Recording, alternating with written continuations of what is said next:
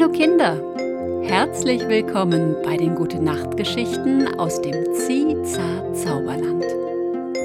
Ich heiße Daria. Kennt ihr schon das Ziza Zauberland?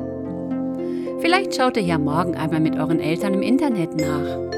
Dann seht ihr die Leute und die Tiere, die dort wohnen und Abenteuer erleben.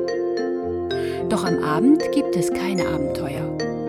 Am Abend ist es ganz besonders schön dort, alle machen es sich gemütlich.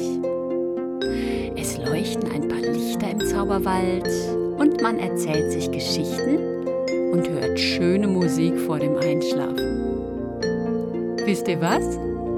Macht es euch doch auch gemütlich und hört einfach zu.